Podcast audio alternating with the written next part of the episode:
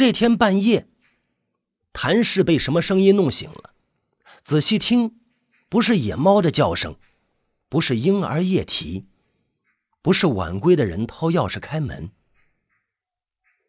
似乎是有人在争吵。声音来自门外。深更半夜的，是谁在楼道里争吵呢？谭氏下了床，走到门口，透过猫眼往外看，楼道里的感应灯亮着，灯光昏黄，一个高大的身影从楼上下来，一闪而过，下楼去了。谭氏听见他的脚步声越来越远，终于消失了。他没看见他的脸。他掏出手机看了看时间，凌晨三点多一点。在这个时间，所有的活物都应该睡了，只有那些心怀鬼胎的东西还睁着眼，窥视着这个世界。这栋楼有六层，一层两户。谭氏在这里住了很多年。楼上六户人家的每一个人，他都认识，不记得其中有身材高大的人。难道他是谁家的亲戚？这个时间他下楼干什么？嗯，在这个时间出现的人，总让人感觉阴森。哪怕是他人畜无害。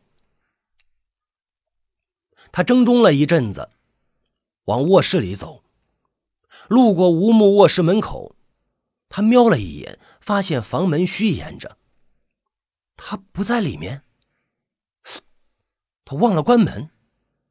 他往里看了一眼，太黑了，什么都看不见。他想了一会儿，没进去看，返回了卧室。经历了这样一件事，他一时半会儿睡不着了，躺在床上等待下文。他觉得肯定还有事要发生，等了好久，周围始终静悄悄的。就在谭氏要睡着的时候，他又听到一个声音，砰的一声，是关门的声音。只是不能确定是卧室门、卫生间门、厨房门还是防盗门。谭氏用最快的速度冲了出去。吴木穿得整整齐齐，站在客厅中央，不能确定他从哪里出来，卧室、卫生间还是厨房，或者说，他刚从外面回来。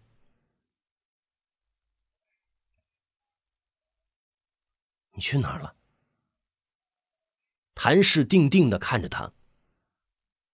吴木低下头，小声的说：“我去卫生间了。”深更半夜，穿的整整齐齐去卫生间，这话能信吗？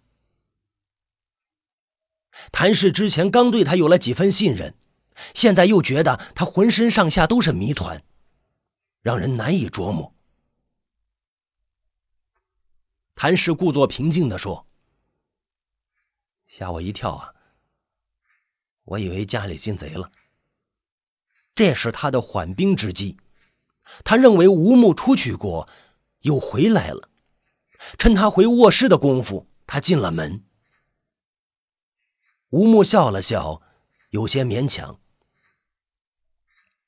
第二天早上呢，谭氏一起床就发现吴木已经把早饭做好了。他煎了荷包蛋，用昨天剩下的馒头炸了馒头片，还熬了小米粥。剁椒鱼头呢？热一下，我吃了吧。谭氏说：“吴木昨天做的剁椒鱼头还没吃完，还剩下一半，在厨房里。”吴木往厨房里看了一眼，有点变味了，我倒掉了。现在不是很热，只过了一个晚上，会变味吗？谭氏没说什么。吃完了早饭，他去公司。这两天，结婚的人突然多了起来，他都有点应付不过来了。下了楼，谭氏看见那个男人正在吃早饭。他不知道从哪儿弄来一张只剩三条腿的小桌子，上面放着一个不锈钢汤碗。他一手拿着馒头，一手拿着筷子，吃的贼香。他看见谭氏咧开嘴，僵硬的笑了笑。谭氏立刻把头扭向一边，路过他身边的时候，谭氏瞥了一眼他的不锈钢汤碗，惊讶的发现里面竟然是剁椒鱼头。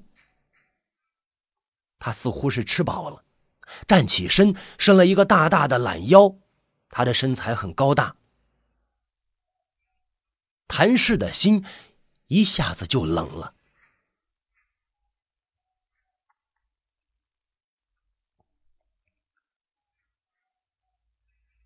事情就这样不明不白的过去了。一连几天，风平浪静。吴木去幼儿园上班了，他带大班，早出晚归，很辛苦。不过他的脸色却好看多了，不那么黄了。他的话也变多了，有一次还跟谭氏开起了玩笑。那天是周末，谭氏回家比平时早一些。吴木在厨房里做饭，谭氏推了推门，发现又从里面用东西顶上了。他看了一眼电视机，是他喜欢的体育台。他坐到沙发上，边看电视边等开饭。过了大约二十分钟，吴木打开门走了出来，看了他一眼，说：“洗手吃饭吧。”又有剁椒鱼头。谭氏发现一个细节：只要是做剁椒鱼头这道菜。吴木就会从里面用东西顶上厨房的门，不让他进去。他心想，也许是因为他的祖传手艺不能示人。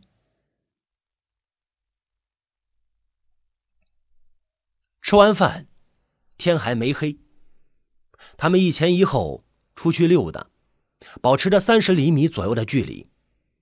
他们之间的距离一天比一天近，在楼下。谭氏看见一群人围在一起，就过去看。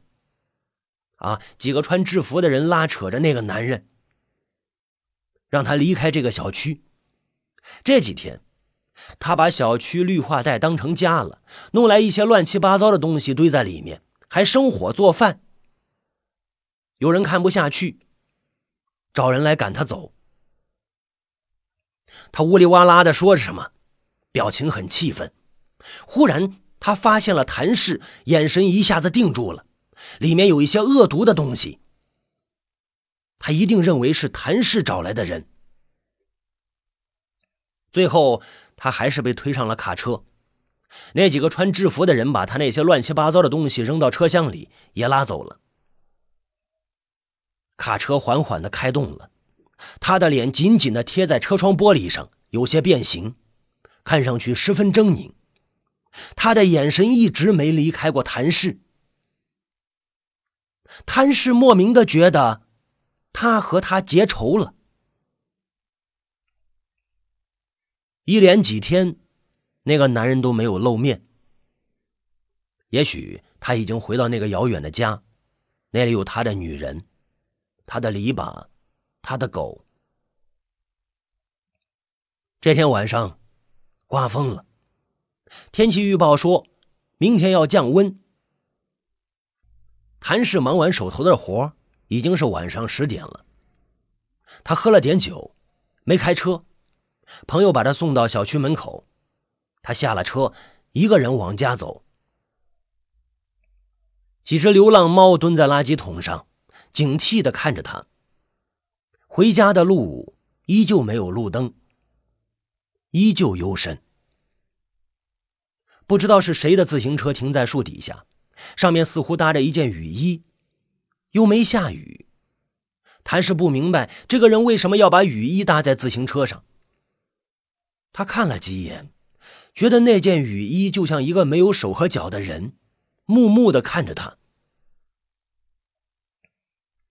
谭氏不知道自己为什么会有这种念头，他加快了脚步。他觉得这个夜晚有些叵测。怕什么就来什么。一阵哭声毫无预兆的响了起来，很凄惨，是一个男人的哭声。如果是一个女人在哭，还好理解，可偏偏是一个大男人，这下问题就大了。谭氏停下脚步，仔细听。他有一种直觉，哭声是冲他来的。天亮还遥遥无期，如果找不到哭声的来源，他肯定睡不着。那哭声越来越弱了，或者说是风越来越大了。谭氏抬头看了看，几乎所有的人家都熄了灯。睡下了，这个小区住的大都是老人，睡得早，起得也早，只有一扇窗户里有灯光，那是他的家。吴木在等他，温暖的灯光给了他勇气，他决定把事情弄明白。谭氏认为，男人就应该把危险挡在门外，不能让家人受到牵连。吴木是他的家人吗？谭氏想了想，没有答案。也许在他的内心深处，已经把吴木当成了家人，只是没有说出来而已。那哭声虽然微弱，但还是不断飘过来。谭氏听了一阵子，认定它来自地下。这个小区的房子。都带储藏室，一大半埋在地下，只有窗户露出地面。站在里面能看到外面的行人。谭氏家也有一间储藏室，编号三零二。谭氏怀疑那个男人此时此刻就躲在某间储藏室里，双手捂着脸，一边哭一边从指缝里观察他。他观察了一下，眼睛盯住一个黑乎乎的楼洞，走了过去。他跺了跺脚，感应灯亮了。通往地下的楼梯很少有人走，落满了灰尘。几只虫子仰面躺在台阶上，已经死了。再往下走，灯光照不到，很黑。这里是六号楼，谭氏第一次来，他家住七号楼。他甚至觉得这里的空气都无比陌生。下面的通道曲折，每一扇铁门都紧锁着。铁门后面堆放着一些用不着却舍不得丢掉的东西：旧电器、旧衣服、旧家具、旧自行车、旧书旧报。从某种意义上来说，储藏室和坟墓一样，堆放着一些死去的东西。唯一不同的是，储藏室有活人进出。谭氏又跺了跺脚，这一次感应灯没亮。他也死了，他只好摸着黑，倾听每一个储藏室里的动静。越往里走，哭声越清晰，他的心跳得越来越快，都快要跳出嗓子眼了。一扇铁门毫无预兆的打开了，一个人影闪了出来。谭氏没敢动。地下的走廊有一股潮气，有一股死气，跟坟墓一样。一些虫子快速的爬来爬去，它们面目阴沉，不喜欢阳光。谭氏觉得那个人就是一只躲在暗处的虫子。谁？那个人低低的喊了一声，他的声音有些耳熟。谭氏仔细一听，头皮一阵发麻，是那个拾荒人，他又回来了。你找谁？他逼近了两步。谭氏下意识的后退一步，说：“我听见有人哭。”他没说话。谭氏豁出去了。我能和你谈谈吗？进来吧。他立刻说。那间储藏室很小，大概只有五平米，有一张钢丝床，被褥黑乎乎的，还有一张廉价的小方桌，印着象棋棋盘的那种，上面有棋子。谭氏扫了一眼，发现棋局很乱，红方的象居然过了河，跑到黑方地盘上去了。那个人坐到床边。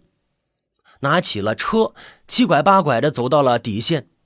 他还穿着那身黄布衣服，更脏了，袖口已经脱线，一根长长的线头耷拉着，显得更加落魄。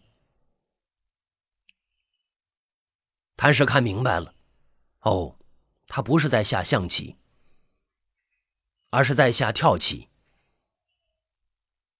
拿着象棋下跳棋，这事儿挺邪门。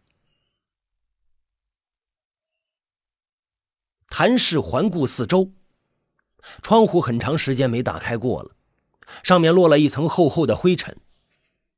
墙上糊满了报纸，都已经泛黄。有一张报纸上刊登了一则布告：爱妻苟立成因病医治无效，于二零零七年三月二十九日上午九点十三分奉主召唤，享年七十九岁。尊妻生前遗愿，丧事一切从简。于四月一日开追思会，特此告诸亲友。上面还有一张黑白照，那老太太板着脸，眼神直直的。谭氏避开他的目光，看着他问：“怎么称呼你啊？”他拿起了一枚棋子，没抬头，说道：“叫我老吴。”他姓吴。谭氏的脑子里突然闪过一个念头：他不会是吴木的父亲吧？仔细一想，觉得很有可能。他试探着问：“你认识吴木吗？”老吴抬起头盯着他。半天才说：“你说嘞？”谭氏一下子就明白了，他就是吴木的父亲。他愣住了。他在你那儿还好吧？老吴慢慢的问。挺好的。谭氏赶紧说。他不太爱说话，你别见怪。没没有，没有。谭氏想起来几天前发生的事，又解释说：“那几个穿制服的人，这真不是我找来的。”老吴看了他一眼，淡淡的说：“没关系，反正我又回来了。”这间储藏室是你租的？是，一个月一百五十块钱。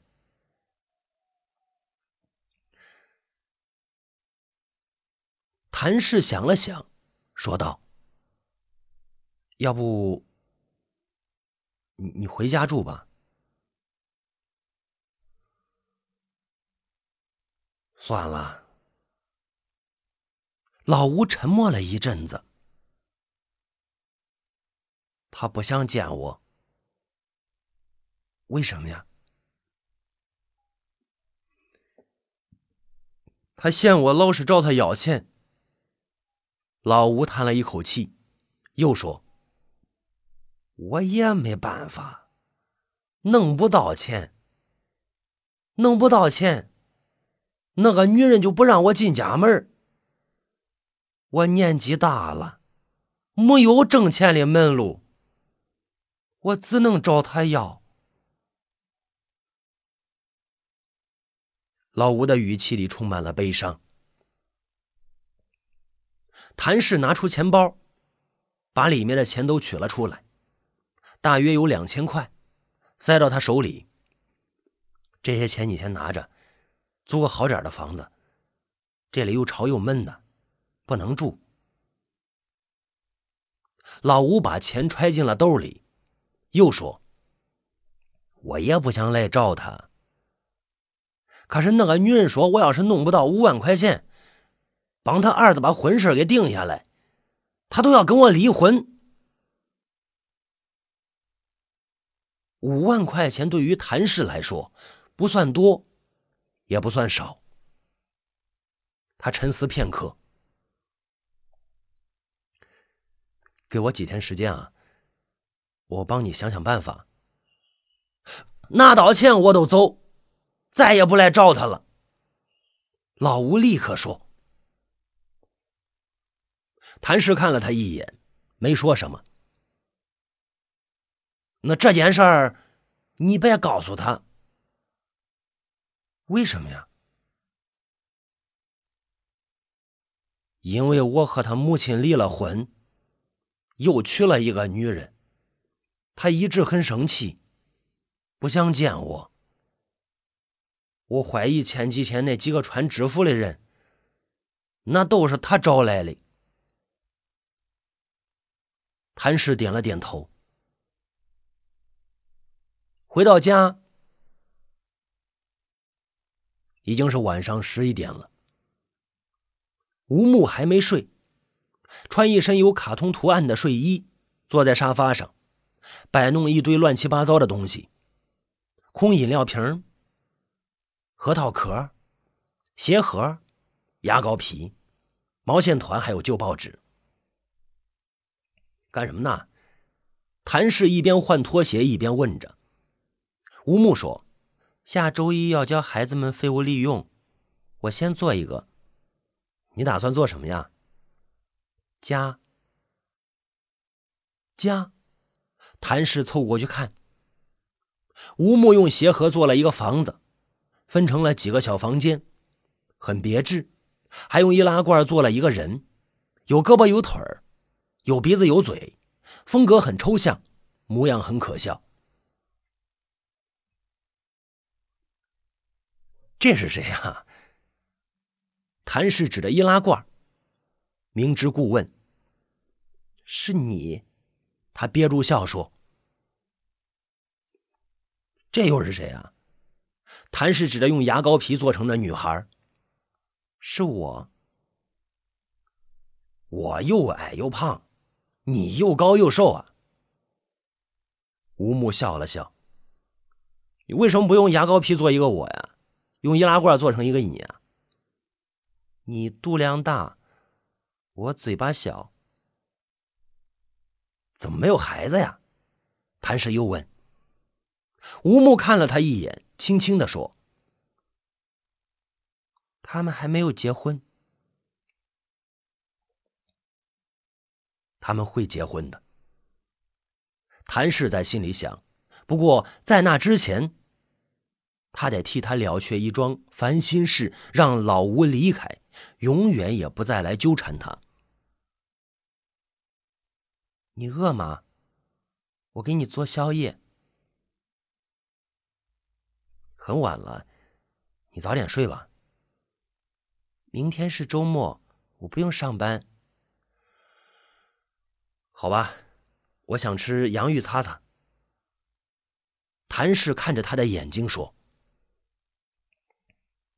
吴木的眼睛一下子就亮了，立刻就说，我这就去做。谭氏笑了。下雨了。